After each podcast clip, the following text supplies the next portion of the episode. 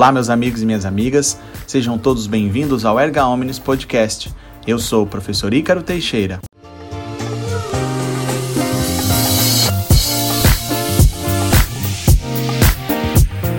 Na nossa temporada de Direito Civil, iniciaremos com o primeiro episódio abordando sobre personalidade, capacidade jurídica e legitimação. Vamos juntos?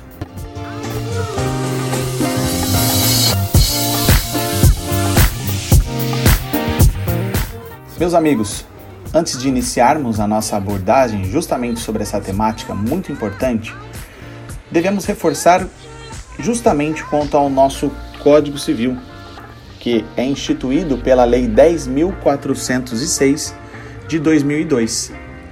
Este Código Civil, então chamado como Novo Código Civil, sucede o Código de 1916, que foi escrito pelo grande jurista Clovis Bevilacqua.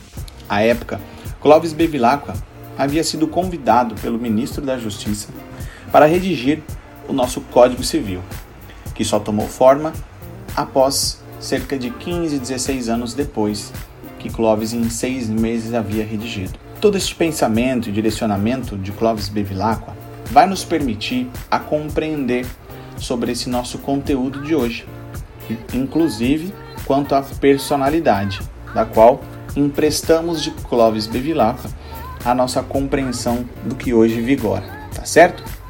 Começamos, portanto, com o nosso Código Civil de 2002, que em seu primeiro artigo reconhece que toda pessoa é capaz de direitos e deveres na ordem civil.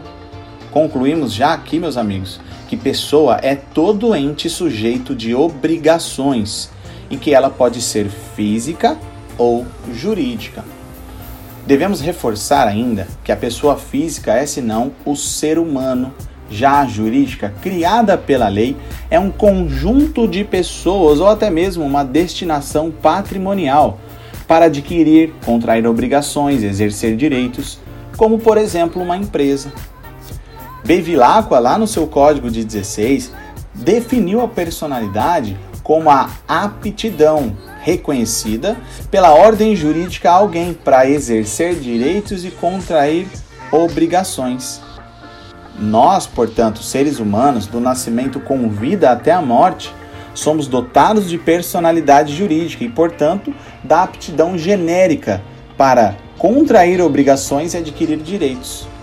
Com a falta desta aptidão, teremos já aqui presente a incapacidade. Querem um exemplo? Imagine que um adolescente de 15 anos de idade possui uma verba para adquirir um imóvel e também já sabe qual imóvel deseja adquirir. Neste caso, ele pode adquirir este imóvel por sua livre e espontânea vontade? Obviamente que não, meus amigos. E sabe por quê? Porque até os 16 anos, este adolescente é considerado absolutamente incapaz. Daí, direcionamos nossos estudos até mesmo quanto ao suprimento da incapacidade, que é regida pelos institutos da representação e da assistência. O nosso Código Civil prevê, portanto, que, em seu artigo 3, são absolutamente incapazes de exercer pessoalmente os atos da vida civil os menores de 16 anos estes, por sua vez, na pretensão de exercer os atos da vida civil, como por exemplo a aquisição de um imóvel, deverá, portanto, ser representado, pois a sua incapacidade ela é absoluta.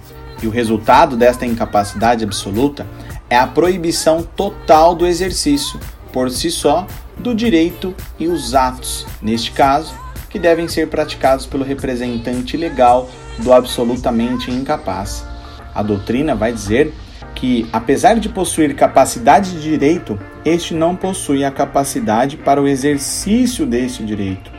Avançando em nosso Código Civil, falaremos agora sobre os incapazes relativamente, que, conforme previsto no artigo 4 a certos atos ou a maneira de os exercer, são aqueles maiores de 16 anos e menores de 18 anos. Também os ébrios habituais e os viciados em tóxico. E para finalizar, aqueles que por causa transitória ou permanente não puderem exprimir sua vontade além dos pródigos, tá certo? Esta incapacidade relativa, como o próprio nome vai dizer, ela não é, portanto, uma proibição total do direito. Todavia, aqueles que a desejarem exercer pessoalmente deverão ser assistidos. No nosso exemplo narrado aqui anteriormente, um adolescente, já com 16 anos completos, que pretender a, aquisição de um imóvel, deverá aqui ser assistido. Este deve estar acompanhado de seus pais, inclusive para outros negócios também, tá certo? Ao nascermos com vida, meus amigos, todos nós temos a capacidade de direito, aquela capacidade para adquirir, estendida a todos os seres humanos, sem distinção, inclusive aqueles que estão privados de discernimento por qualquer motivo.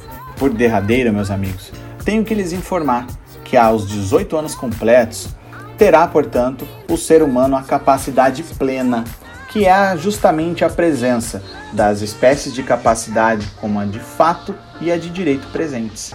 Na ausência da capacidade de fato, teremos a capacidade na sua forma limitada, tá bem?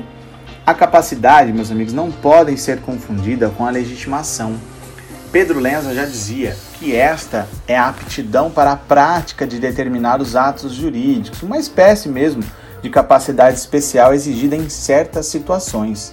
Então, por exemplo, um ascendente ele é genericamente capaz, mas só estará legitimado a vender a um descendente se o seu cônjuge e os demais descendentes expressamente consentirem. A falta de legitimação, neste caso, alcança pessoas impedidas de praticar certos atos jurídicos sem serem incapazes. Por exemplo, o tutor proibido de adquirir bens do tutelado, o casado, exceto no regime de separação absoluta de bens, de alienar imóveis sem a outorga do outro cônjuge. Meus amigos, este foi o nosso episódio de hoje. Eu espero que vocês tenham gostado e eu conto com vocês para o nosso segundo episódio. Um grande abraço e não se esqueçam de seguir as nossas redes sociais. Até a próxima e bons estudos. Tchau, tchau.